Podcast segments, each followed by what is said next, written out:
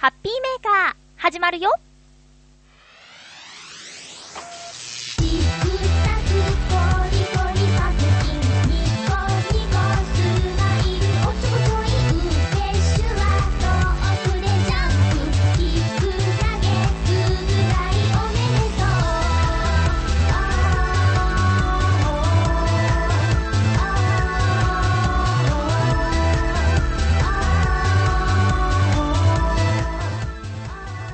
月8日、まゆっちょのハッピーメーカー。この番組は、ちょあへよ .com のサポートでお届けしております。まずはいつものハピコメくじのコーナーから参りましょう。水なぎさん、ありがとうございます。ちょっとこれ長い文でいただいてるので、後でご紹介します。え、クリボーさん、先週はメールテーマの量それとも質の時にゆっこちゃんもびっくりするような素早いツッコミありがとうございました。期待通りで気持ちよかったです。ありがとうございます。え281028さん。量より質に補足オーバー。以前は食べ放題飲み放題に心惹かれていましたが最近めっきり食の太さが減りまた食べたらその分同意に影響するようになりました。痛い。大人になればなるほど量から質にシフトしていくのかなということです。えフクロウの岸さん。高校の時部活でダイスを使ったゲームをした時私はとても低い確率の目を出さないと勝てない局面でかなりの確率でそれを出せていたのでダイス魔人と呼ばれていました。それとは反対にかなりの確率で勝てるのに負けてしまう目を信じられない頻度で出す先輩は大魔王と呼ばれていました。今度外したらゆっこ大魔王とでも呼ぼうかしらかっこ笑い。えー、七星さん。えー、関係ない時に選んでいた数字が出るとは。だけどかける数字はいつも変わりません。うん。カズさん。え私にとってスペシャルの放送回でした。まゆっこありがとう。なんだ？そうだ、いっぱい読んだんですね。えー、ゆっこちゃんとお出かけできたら、水族館がハッピースポット。うん、覚えとこう。いやー、パンちゃんでまゆちょのテンションマックス。音量が一気に上がりましたね。すいません。ネタ振りになって満足満足。マルヌラバーレでは逆ギレされましたけど、逆ギレなんかしてないですよ。えちなみに、マルヌラバレはフランスのディズニーがある街です。ああ、そうなんだフランスが日本で、パリが千葉で、マルーヌラバレが浦安といったところでしょうかわかりやすい。ついでにゆこちゃんが言っていたマリみたいなものは、杉玉といって、作り酒屋さんが、新酒ができた時に、新しいお酒ですね、ができた時に、軒先に吊るすそうです。藁ではなくて杉ですよ、ということです。ありがとうございます。他にもメッセージいただいてたんですが、時間切れになってしまいました。え、さあ、さあさあ、ゆこちゃんの分も、今週、当たりを出せるんでしょうかまゆっちょ頑張って。はーい。さあ行きましょう今週は、189以外でいいんですね。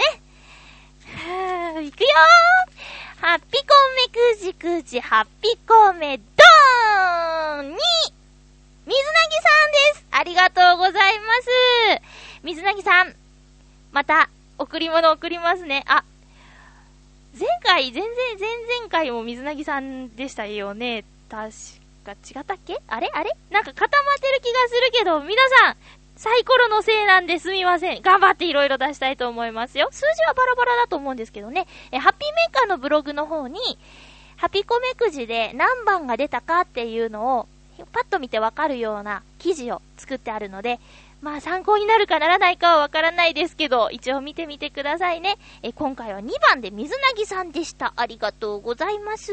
さあ、その水なぎさん、あ、ネタ振りなんでしょうかね。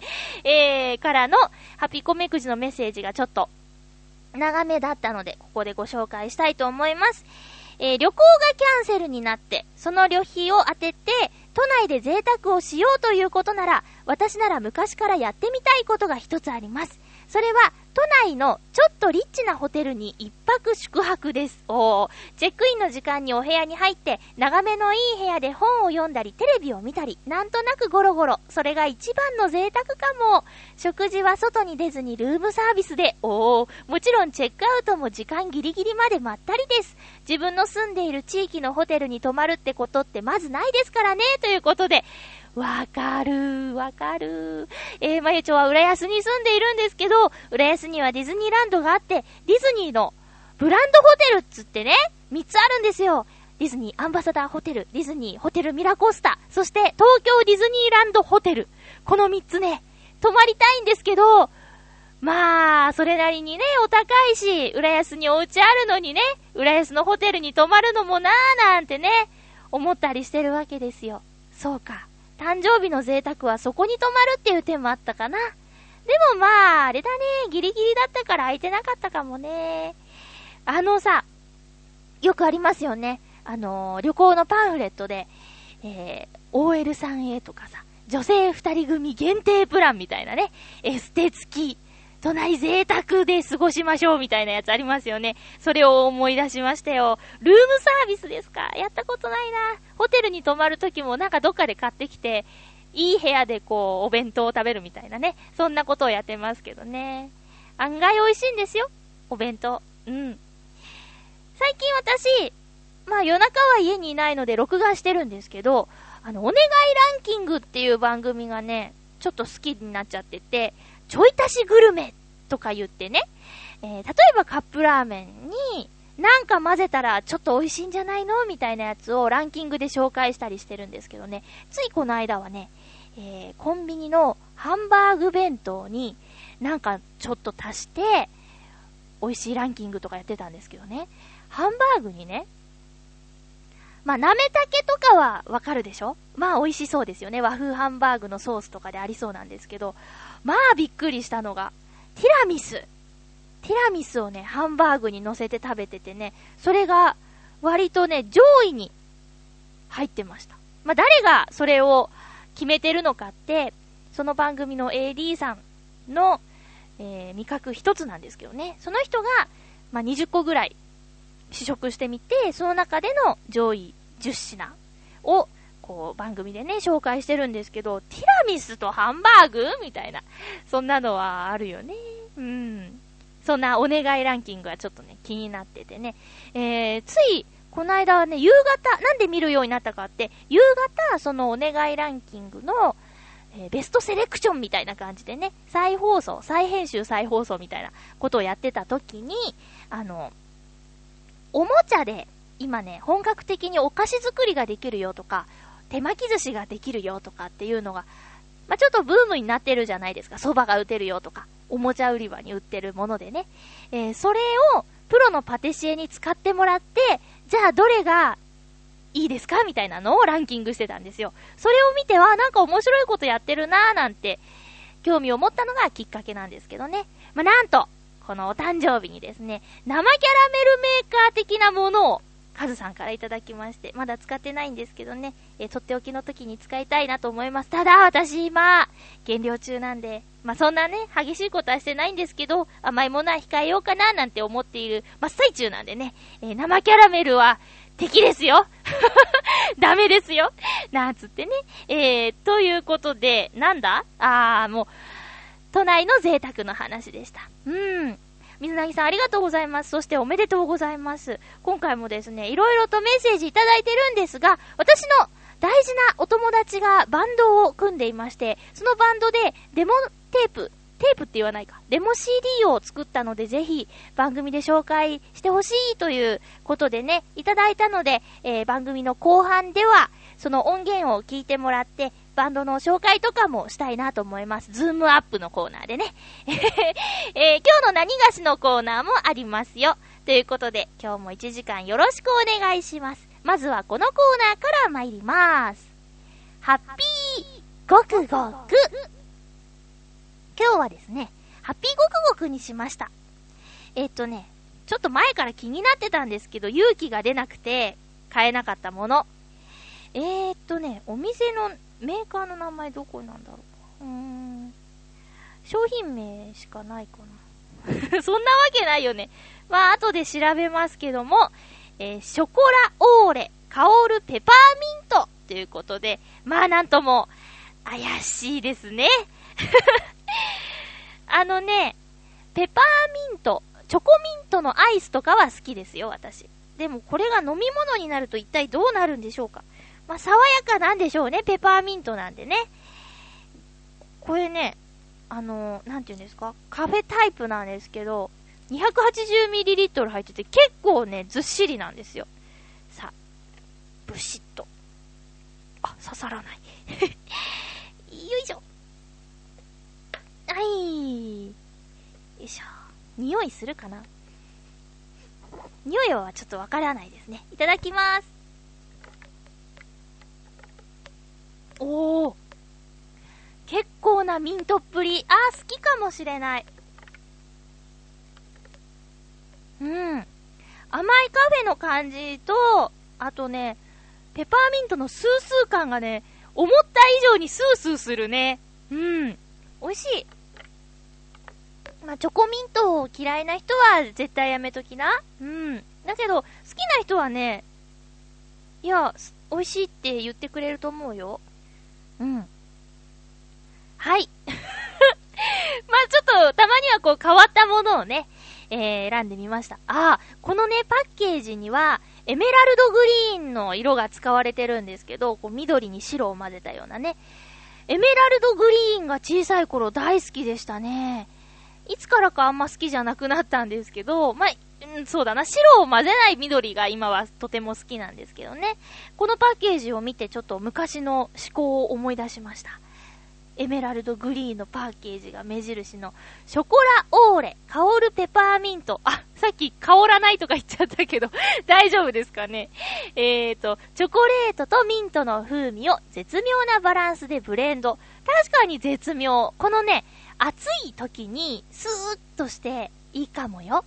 ということで、ハッピーごくごくのコーナーでした。え、次回はね、予告しとこうかな。あのね、水なぎさんからおすすめのメールをいただいていた、え、ペプシのあの味をですね、買っておいてあるので、え、ゆっこちゃんと一緒にごくごくしたいと思います。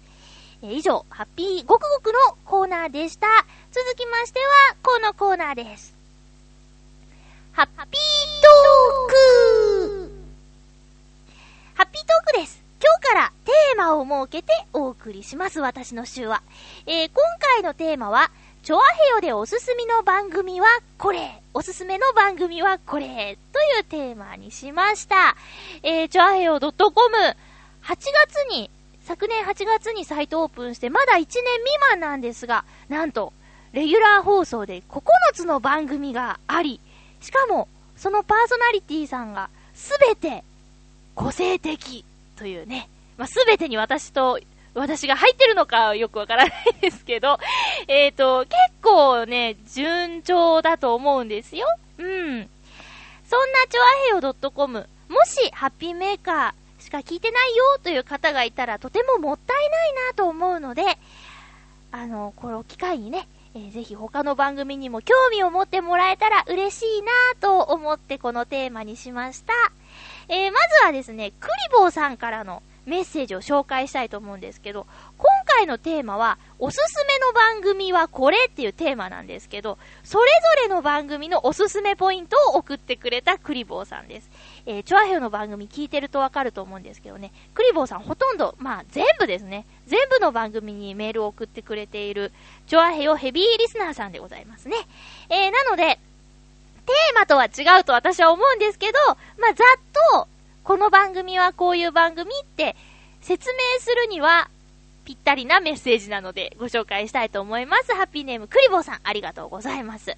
えー、今週のテーマ、チョアヘヨでおすすめの番組はこれで、ハピメ以外ということで、このテーマを私に振ると長くなりますよ。ああ、本当に長いですね。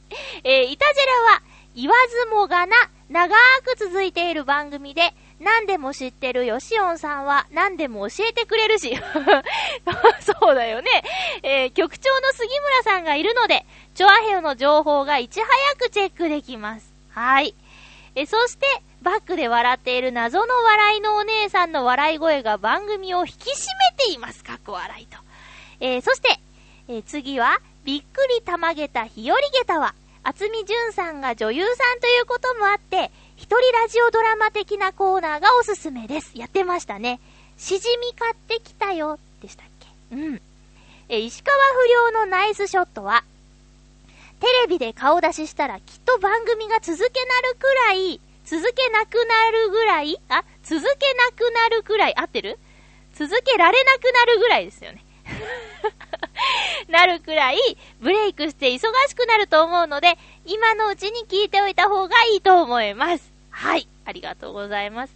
え劇団フーダニット通信は、ミステリー好きやお芝居に興味がある人はおすすめです。はい。えー、匠の館では、川崎匠さんが体験したいろんなことを話されているので、聞いていて、物知りになれると思います。うん。え、八方美人は、めぐみさんの絶妙なトークはもちろん、ゲストにいらした方が出演後ブレイクする人が多く、目の離せない番組です。確かに。え、バーディー瞳のクラブ M は、まさにゴルフ番組で、ゴルフに興味のある人はとても勉強になります。でも、ゴルフをやらない私は、瞳プロの可愛らしいところがとても良くて聞いています。おー。洋一郎とバチのいつゆうは、敵な歌が聴けるのはもちろん、浦安に詳しくなれる番組になると思います。ということで、どの番組もおすすめです。ありがとうございます。これでざっくり何がどんな番組か分かっていただけたと思いますよ。クリボーさんはヘビーチョアヘオリスナーさんですね。本当にね。えメッセージありがとうございます。そうなんですよ。今ね、もう本当ハッピーメーカー以外のすべてのタイトルが入っていたと思うんですけど、そんな感じでね、チョアヘヨの番組は9つあります。でね、前回私間違えた情報を言ってしまいましたね。新しく始まる2つの番組の話をしました。厚み淳さんのびっくりたまげた、日和げた、そして、えー、陽一郎とバチのいつ言う。これについてですね、えー、各週なのは、厚み淳さんの番組。で、洋一郎さんとバチさんの番組を各週って言ってしまったんですけど、なんと毎週金曜日だそうです。失礼いたしました。嬉しいです。えー、ということでね、あのー、皆さんから色々とメッセージいただいております。えー、ハッピーネーム七星さん、ありがとうございます。まゆちょハッピー、ハッピー？普段、他の番組は聞かない私ですが、この機会に全部聞きました。ありがとう。私の、思、こうなったらいいなっていう通りにしてくれましたね。えー、私のおすすめは、川崎匠さんの匠の館。渋い語りの中に光る独自の観点の話が面白かったです。今後も色々聞いてみたいと思います。ということでありがとうございます。匠の館の匠さんね。うん、本当に多忙な方ですよ。バッチリ働いて、えー、劇団フーダーニットにも所属してらっしゃって、船橋のね、あの、船っちでも活躍しているし、匠の館もね、あの、毎週、しっかりと、あの、テーマとか設けてね、おしゃべりしているので、本当に尊敬するお兄さんです。パパでもあるしね。ねえ、すごいな、いいな、羨ましいな、匠さんみたいな方がパパだったら羨ましいなと思うんですけどね。え実際お会いしてもね、優しくてね、頼りがいがあってね、素晴らしい方ですよ。イベントの時、ボーリングの時にね、お会いした方もいると思うんですけどもね、え、これから楽しみです。はい。えー、それでは続きましては、え、新潟県のヘナチョコヨッピーさんいただきました。ありがとうございます。まゆちょハッピー、ハッピー？えー、さて、今回のトークテーマ、チョアヘヨでおすすめの番組はこれってことですが、すいませんが、勉強不足なもので、ハピメ以外の番組は聞いたことがないのが正直なところで、おすすめの番組はハピメしかありません。ありがとう。えー、ハピメ以外聞いたことがないという言い訳をさせてもらうと、僕は、ラジオ番組を聞くイコール、その番組にメールを出して参加したい派、アンド、あわよくばメールを読まれたい派なので、ただ聞くというだけでは、ただ聞くだけということはあまりできませんし、またハピメ以外に15ぐらいの番組にメールを毎週欠かさず出しているので、チョアヘオ番組を聞く余裕がないんです。メールのネタも考えねばならず、おさもかなり忙しいのですよ、ということです。え、ハピメのいいところを一つ言いますが、メールを出しやすい。これにつきますね。それではごきげんよう。ラララララ、ありがとうございます。そうですか。メール出しやすいですか。やっぱメール出しやすいのはいいんですかね。この番組以外に15も聞いて、しかも番組に送って、メールを送って参加しているということで、ほれ、そりゃ忙しいですよね。え、同じような内容ではないということでね。メールね、内容を考えなきゃいけないって、大変ですね。日々ネタ探しって言ったら、私たちパーソナリティと同じじゃないですか。そうか、確かに忙しいわ。うん。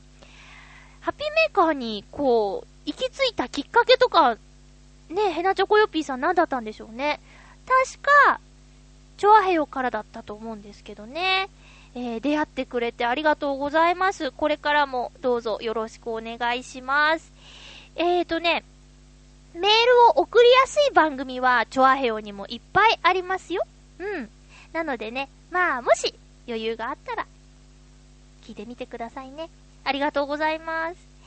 えーと、もう一つメッセージご紹介しましょう。ハッピーネーム旅人さんです。ありがとうございます。まゆちょうさん、ハッピー、ハッピーおすすめの番組といえば、こんな話は商売敵にならないでしょうか？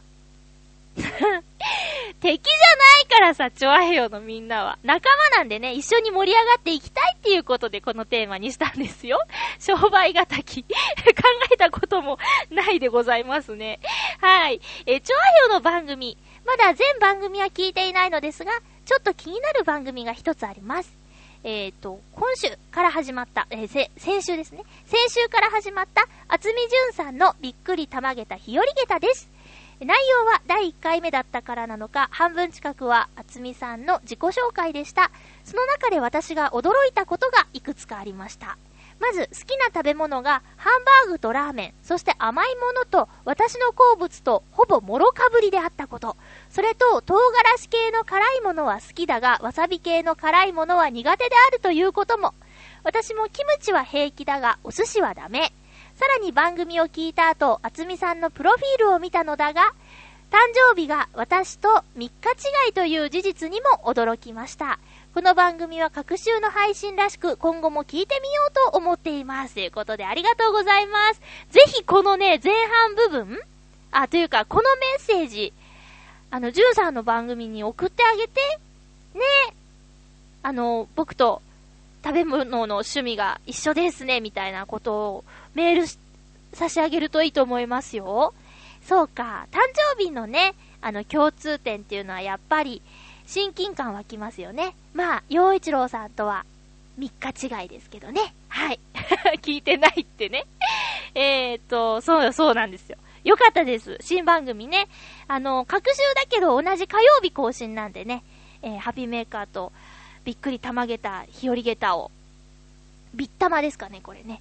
略すな、みたいな えー、を、あの、ぜひ応援していただけたらなと思います。声すごい可愛いですよね。なんかね、前、あのー、どなたかが言ってたんですけど、タッチのみなみちゃんに声似てるよね、なんて言ってね、えー、言ってたんですが、本当に似てますよね。えー、ずんこさんと、えー、八方美人のめぐみさんと、私、まゆっちょの共通点を、めぐみさんが見つけたということを、チョアヘヨのブログに書いてあったんでね、ぜひ、それもね、チェックしてみてください。私は、あー、なるほどなーなんてね、思ったんですけどね。じゅん、じゅんさんだって、ずんこさんです。ずんこさんの、この番組を聞いてて、めぐみさんが、あー、そういえばってひらめいたんだって。うん。ぜひぜひ、ブログチェックしてくださいね。さあ、もう一通いただいております。ハッピーネーム、ゆうこちゃんです。ハッピーゆこです。おすすめ番組は、イタリアンジェラードクラブだよ星。時々私をいじってくださいます。笑い。最近はジングルが萌え萌えですし、お姉さんの笑いも温かくて好きです。パーソナリティのお二人の独特の空気がくすりとさせてくれる番組ですよ。ぜひ皆さんも聞いてみてちょー、星。PS、私は、ヨシオンさんと一緒に住んだりしていません。お母さん、安心してください。笑い。なんだこりゃ ゆこちゃんありがとうございます。忙しい中ね、ありがとう。えー、ゆこちゃんのおすすめは、イタリアンジェラードクラブ。うん。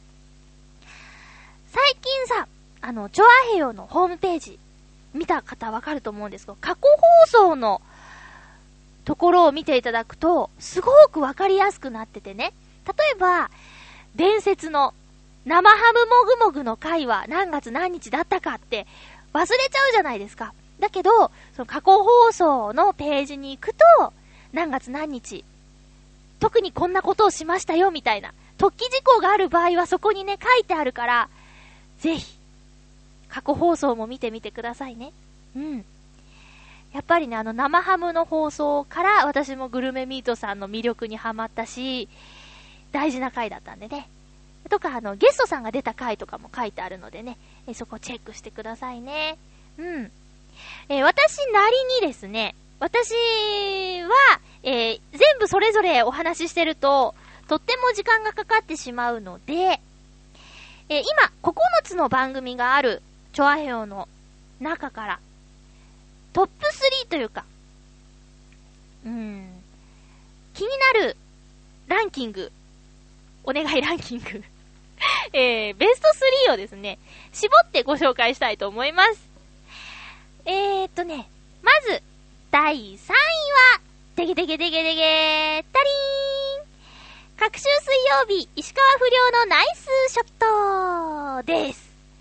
えーとね、石川不良こと横山あっちさんがパーソナリティをしているこの番組なんですけれども、石川不良、石川良くんのそっくりさん石川不良くん、としてやってるはずなんですが、まあ、ラジオなのでね、見えないという、なんて言うんですか？出落ち？出落ちって言わないか。まあ、そういう、ちょっと、薬とするポイントもありまして、あとはね、ジャイアント小馬場さんとか出てるんですよ。結構ね、テレビとかでも有名な方ですよね。あの、今まででお一人の放送はたった一回で、その他はゲストで芸人仲間が出ているっていう面も私の気になるところですね。ただね、楽屋のノリで、ちょっとこう、はしゃぎすぎてる回もあって、あっちさんが、ごめんなさいって言ったりしてるのも、またなんて言うんですかね、ネットラジオならではというか、規制の少ない、ま、手作り番組ということでね、えー、なかなか芸人さんの楽屋なんて入れないですからね。そこは、こう、なんて言うんですかね、あのー、独特の空気っていう感じで聞けば、こぼれ話的なことも聞けたりね、裏話的なことも聞けたりするので、私は注目しています。そしてクリボーさんも言っていたようにですね、えー、石川不良くんがこれからブレイクしたら、チョアヘヨの番組、ね、多忙でできなくなってしまうとか、まあ、それでも、どんな時でもこの番組は続けるってアチさんは言ってくれてたんですけど、まあでもね、状況が許さなくなる場合もあるかもしれないんでね、まあ、先取りですよ。これからブレイクするであろう芸人さんの先取りということで、石川不良のナイスショット。ちなみに、ナイスショットって言ってますけど、ゴルフの話題はほとんどありません。うん。ただね、この間の番組で、このアチさんの番組で言ってたんですけど、あのー、バーディー瞳のクラブ M の瞳先生のいるエパックになんと、あちさん通うらしいですね。これは私、見学に行きたいです。ゴルフの何たるかを学ぶんではなく、そのあちさんが教わってる姿をね、もちろんりょうくんのスタイルで行ってほしいんですけど、あのー、見てみたいなーなんて思ったりしています。第3位は、各週水曜日の石川不良のナイスショット。これね、タイトルコールちょっと真似していってるんですよ。えー、でした。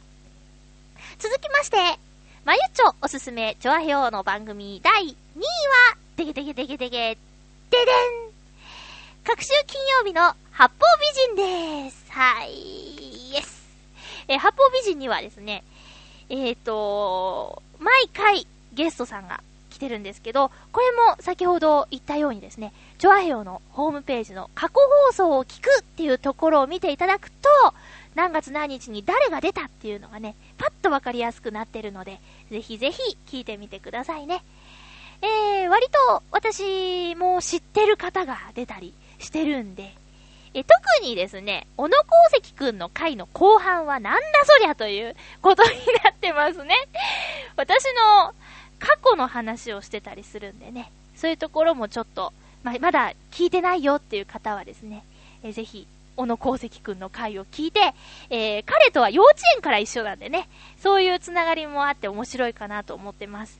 あとは、いろいろとね、清原愛ちゃんっていう女の子が出てるんですけど、彼女はハッピーメーカーにも一度ゲストに来てくれましたし、えー、八方美人にもゲストに出ていると。あと、ひらっちさんとケンジさんの回もね、めぐみさんがちょっと萌え萌えなセリフを言っていたりするので、そういうところも聞いていただきたいですね。うん。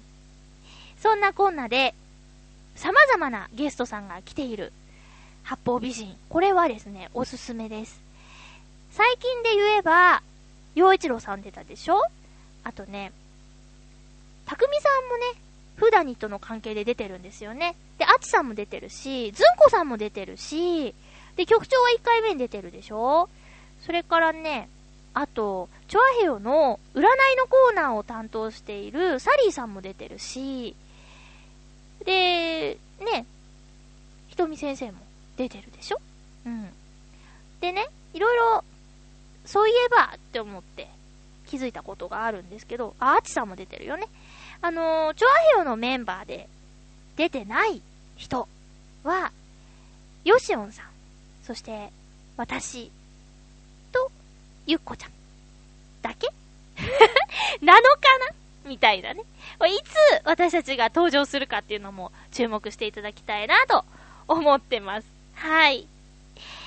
えーとね、最近出たホワイトピーナッツさんは、えー、去年、ノートノーツでライブ活動している時に一緒に、あのー、対バンっていうんですかね。同じライブに出演した方なので、ライブを聞きに来てくれた方は覚えている人もいるかもしれないですね。ホワイトピーナッツさんの音源ももちろんその放送では聞くことができるので、懐かしいなとか、あ、聞いたことあるななんて思いながら聞ける放送じゃないかなと思います。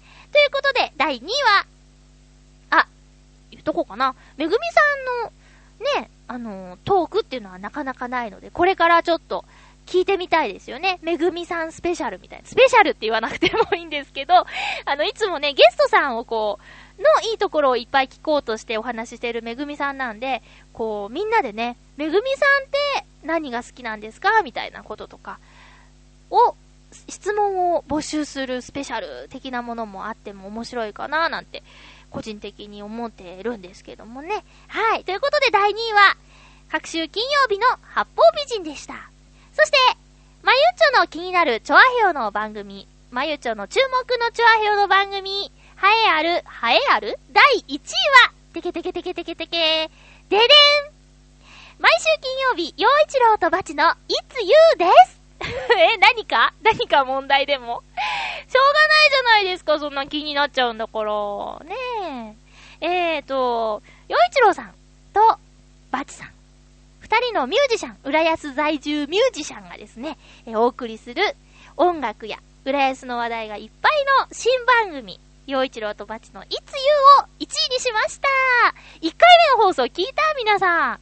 凝ってますね。すごい凝ってますね。音でね、パフーとかなんか、えへーとか、わははとか入れたりして、好きなんだなーって思ってね。どうやら、あの、機械担当はバチさんのようで、バチさんね、ラジオ大好きなんだって。それでね、嬉しいみたいです、とても。で、なんかいろんなね、あの、装飾を施して楽しい番組に仕上がってます。で、二人ともミュージシャンということなんで、二人それぞれの歌声が聞こえたりしてね、うん、いいなと思います。浦安の情報、浦安のパワースポットの話私知らなかったんですけど、なんと、あんなとこに、こんな近くに、そんなすごいパワースポットがーと思って、今度ね、行ってみたい。ただ、問題があって、私、パワースポットについて、パワースポットの活かし方とか、パワースポットって何ぞやっていうことを全く知らないので、それをちょっと学んでから、その、浦安のパワースポットに行きたいなと思います。パワーをもらう場所ですか？ね。そういう話もあってね。浦安に住んでても知らないこと。もうね、バチさんはずっと浦安なんだって。三代目らしいですよ。浦安に住み続けて。ね。すごいなと思います。大先輩ですよ。うん。で、バチさんのスタジオ B スタ。A スタ、C スタはあるのかないのか。ね。えー、ちなみにじゃあ、まゆっちょのスタジオは M スタということでね、だいぶ間が空いてるんですけども、はい。で、そう、バチさんの歌はね、あの、この放送で聞いたんですけど、声が甘くてね、ギターの音がとてもいいですね。うん。で、洋一郎さんの歌はね、よく聞いてるんですけど、また、改めて、あの、浦安の猫種の三毛と、あと、東京は葛飾の青い空を、あの、放送してたんですけど、すごい、両方いいですね。いろんなこの土地に根ざしたテーマの歌があっていいですよね。えー、浦安に住んでいるリスナーさんは、ぜひ、ホームタウン浦安を、ホームタウン浦安の、あの、レポーターの洋一郎さんと、ナレーターのまゆちょが、えー、同じチョアヘヨにいるということでね、これからもちょっとどんどん喋っていきたいなと思うんですけどもね。ということで、かなり個人的なランキング、トップ3を私でお送りしました。え皆さん、えまだ聞いたことないよっていう方が今回結構いらっしゃったので、えー、まあ、参考になれば嬉しいなと思います。もちろん他の番組もね、あの、いいですよ。いいですよ。でも特にの3つをご紹介しました。えー、フーダニット通信の朗読、あれ結構ね、集中して聞いちゃいましたよ。うん。そんなコーナーでね、えー、いろいろありますけれども、これからも、ちょあへよ .com をどうぞよろしくお願いします。ということで、ハッピートークのコーナーでした。続きましては、このコーナー。まゆっちょの、ズームアップ。このコーナーは、まゆちょが注目していることをお届けするコーナーでございます。今回注目しているのは、私のお友達のバンド、金城天下。金城天下のえっ、ー、と、セカンド音源が届いたので、こちらでご紹介したいと思います。えっ、とね、2曲あるんですけど、まずはこの1曲目。えスターダストという曲です。えっとね、下北沢でライブをした際、ジェットデマドライブ時代から知っていたお客様から、ひまわりという曲のリメイクを提案されて、金城天下でリメイクした作品。まあ、説明が必要ですね、これ。あの、この文章は、リーダーのしげるくんからいただいたものなんですけど、まずそのしげるくんと私が専門学校の同期です。で、しげるくんは東京でバンドを組んでました。ジェットデマドライブというバンドで、えー、しげるくんは、名字言いそうになっちゃった。えー、しげるくんはギターで、ボーカルが村って言って、えっ、ー、と、彼も同じ専門学校で仲良くしてたんですけど、で、そんなこんなで応援してたバンド、ジェットデマドライブっていうのがあります。で、ジェットデマドライブですごく人気だったひまわりという曲があったんですが、えー、しげるくんが地元新潟に戻る時にジェットデマドライブも解散しました。で、そのひまわりという曲を新潟でバンドを新たに組んだしげるくんにリメイクしてはどうですかといったお客さんがいたそうです。で、詩をですね、あの、村くんが書いてたんですけども、そのジェットデマドライブのボーカルの村くんがひまわり、イコール太陽ならば、えー、僕は星屑、夜と逆にして作詞しました。離れ離れになった親友について書いた曲にしましたということです。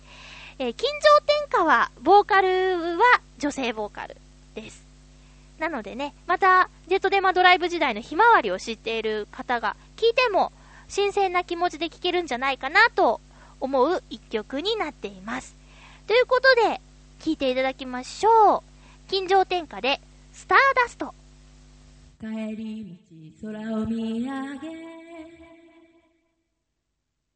静かに星が瞬く。懐かしい風の匂い。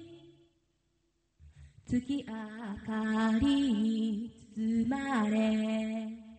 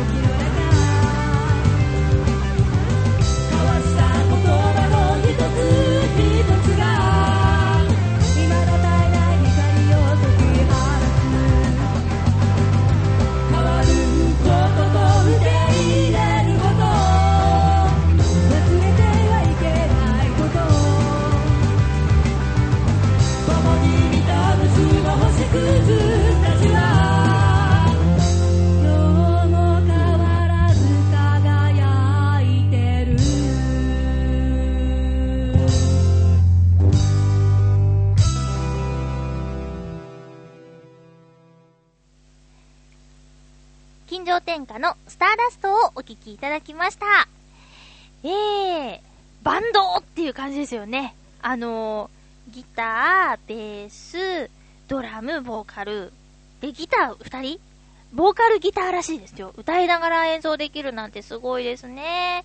私もね、一時、そのバンドの、その生演奏の音の元を歌ったことあるんですけど、難しいんですよ。なんか、爆音でね、うん、それに負けないように歌おうとすると、なんか、自分の声が聞こえてるのか聞こえないのかわかんないような感じになっちゃってね、結構ね、苦戦したのを思い出しましたね。えー、そんな近所天下、メインの活動は新潟県なんですけども、ね、ヘナチョコヨッピーさん。新潟県といえばヘナチョコヨッピーさんですけどね。えー、なんと、近所天下、6月19日に、新潟のクラブリバーストでライブをするそうです。その後、東京でもまたライブの企画をしているそうです。音源は会場にて無料配布していますと。ライブの時ね。え、ホームページもあります。初めて聞いた方々の感想などメッセージもらえると嬉しいですとリーダーのしげるが言ってます。うん。いやーなんかね、あのー、前もね、この、近所天下の音源を紹介した時に、しげるくんの話はしたんですけど、新潟県でさ、地元新潟で和太鼓職人をやりながらバンドの活動もしているというね、熱い男ですよ。うん。離れてても友達を大切にしてくれる、とてもいい人です。え10年以上前に知り合ったんですけどね。まあ、卒業してから今でも交流があるっていうね、同期の人っていうのは貴重な存在ではあるんですけどね。え割と私の周りには、その今でも繋がってくれてる人がいる方なのかな？うん。最近はね、あの、担任だった先生もね、え交流があったりして、なんか楽しいんですけどね。うん。そんなこんなで、もう一曲お伝え、お届けしたいと思いますが、次の曲はタイトル、ステップバイステップと言います。え、近所天下完全オリジナル作品で、作詞作曲をしげるくんが担当しています。えー、気持ちとしては、俺自身、東京から新潟へと環境が変わったけど、またこうして自分の道を見つけられたことをテーマにしました。焦らず月にす、焦らず次に踏み出すステップを大切にというメッセージソングですということで、近所天下のステップバイステップ。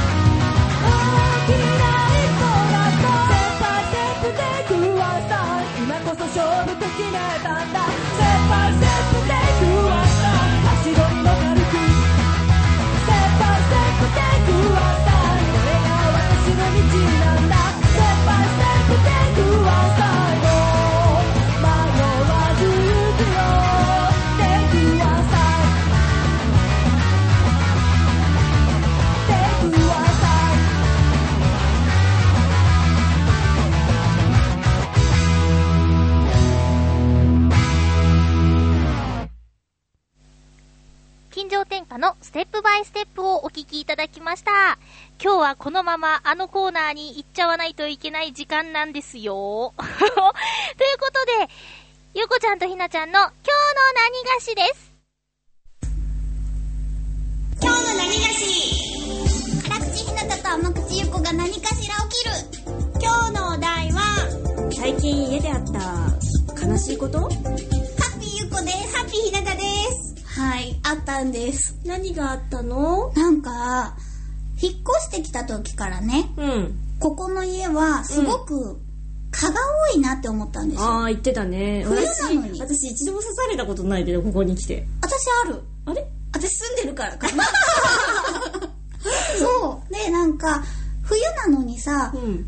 こう天井を見るとさいっぱいこうお星様のように蚊が素敵 でさ夜中にさ濡れたタオルをバンバン投げてさ何の祭りそれ？上の人に響かない程度のこの力の入れ具合でよ、偉いわ。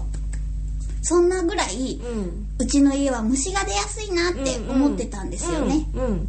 そしたら春になったからか、うんこの前、うんでかい雲が出た うわーもうはあ誰かあ ごめんね、もう私、帰る。あもう外にねご本当？退場いただいたんですけ本ど当？大丈夫、うん。いない？もういない？もういないと思う。あ、もうゾワゾワする背中が。雲雲ダメ？雲はダメ。私も雲はダメ。ほんとダメ。はでも、私は二大ダメなやつがいるのよ。はい。二大かな？まあ結構いっぱいいるけど、あうん。一つは雲、うん。もう一つは皆さんがまあ好きな人はいないだろうと思われる G が頭につくああ黒いやつですよ。時期ぶりですか？そうね、時期ぶり。なるほど。確かにね。でもあの時期ぶりの方が私はまだ大丈夫なんですよね。なんかほら心を騙せばさあこれはカブトムシかなって。厚みが違うもん、なんか。そうか。じゃあクワガタだったらいいかな。あー、の。そうかうん、騙されそうになったけど、騙されない。私は騙されない。でもなんかほらうーん時期ぶりの方がまだまだなんかこう行動が読めるっていうか、雲は本当にもうわからないのよ彼が何を考えてるのか ゴキブリもわからないわよ。あ、言っちゃった。ちゃった。怖いよ。でもとにかくその何日か前にうち、にそのどのくらいの大きさどのくらいの大きさ？私としては、はい。なんだ手のひらサイズって言ったらインパクトがあるんですけど私うんピンポン玉大かな、あー、でも無理。足足含みピンポン玉大、はいはい。はあそれでうん。なんかあのーハエトリグモとかさはいはい。あとなんかジョロウグモ？ジョロウグモジョロウグモはもうダメなんですけど私もジョロウグモはダメなのよ、あれ。なんか爪の先ぐらいのぴょんぴょんしてる雲だったあーいららまだ、っしゃるねうんうんまだ可愛いんですよ、うん。うん。彼が溺れていたら助けられるまだ、うんうん。でもなんかそのピンポン玉大の雲はうん茶色くてなんか足腰もしっかりしてらっしゃるんですよまあ、健康。褒めまあね。上 手そうそんな雲がざわーってきてもうダメって思ったんですはあ、あなたはじ。ゃあお家でそんなショッキングな出来事はないんですか？お家で？うんああ、あれですよ。家に帰って、うん。2階に上がったら、うん。廊下の奥になぜか私の方を向いて座椅子が置いてあったっていう、あの、なんなのあれ、私もう、私の階、私以外は誰もいないのよ。あなたからね、うん。その 夜9時ぐらいにそういう、どうしようなんか座椅子があるっていうメールが送られてきても私逆にパニックですよ。大丈夫大丈夫かしらって思うよ。だって怖かったんだもん。そうね。その座椅子はなんかもう古びてるとかなんですか？いやー、そうでもなく。そうでもなく。でもなんか怖かったの、そう。どうなったのそれ？それでね、うん。それ、私だからその日、11時ぐらいに寝たのよ。うん。それまでに、そこの廊下を通った誰かが通った気配はないの。うん。朝私、7時ぐらいに家を出たのよ。うん。そしたらもうなくなってたの 今日のまとめ誰なの持ってったのありがとうございます、はい。何それ怖い。でしょ、うん。何その、その何夜中の時間に何来てんのよみたいな。ああとと思ってそれが怖い。本当だ。なんか雲とか全然いいんじゃない、仲良くしたらいいんじゃない、うん、そんな気持ちになれた。座椅子のおかげで。そうよね。ありがとう。いいえ。まあねお風呂場にガガンボっていうのも飛んでるけどあ 無理。ちょっと難しいかもしれない。ガガンボみんな、あのー調べてみてご調らん。べたらいいよ。写真には気をつけてほしい。そうそうそう。というわけでそろそろお時間です。はーもう飛行機飛んじゃやだ。それではまた何かしら。バイバイ。ゆこちゃん、ひなちゃん、ありがとう。ほんとだね。ご、じ、じ、時期ぶりとかどうでもよくなるぐらいのエピソードを聞いてしまいましたけども、なんか私後半ほとんど喋ってない気がする。物足りない。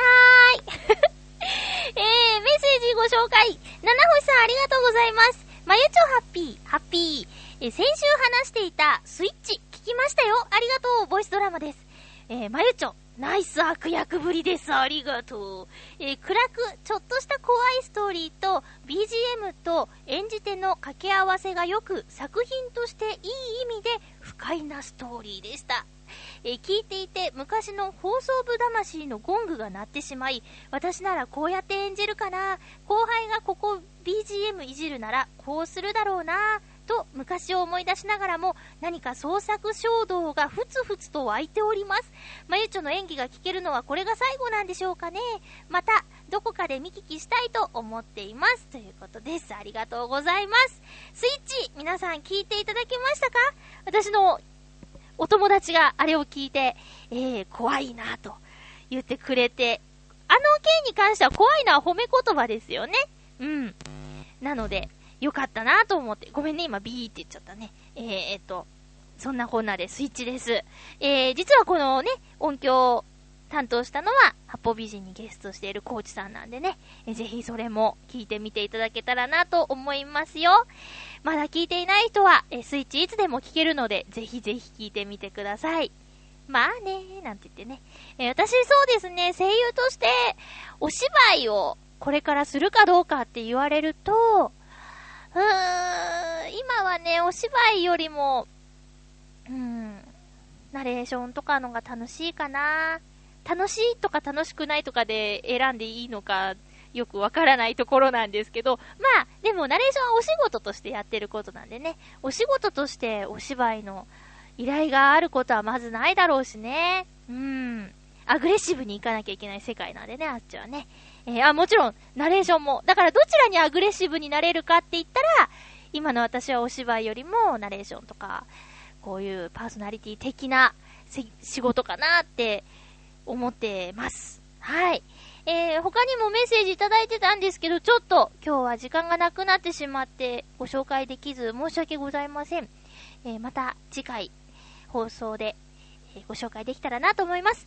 えー、次回はですね、6月15日火曜日の配信になりますが、申し訳ございません。え収録が早くて、えー6月11日金曜日の午後ということになりますので、ハピコメくじやメッセージ、お早めにお願いいたします。できれば、その6月11日金曜日のお昼頃までには到着しているとありがたいですね。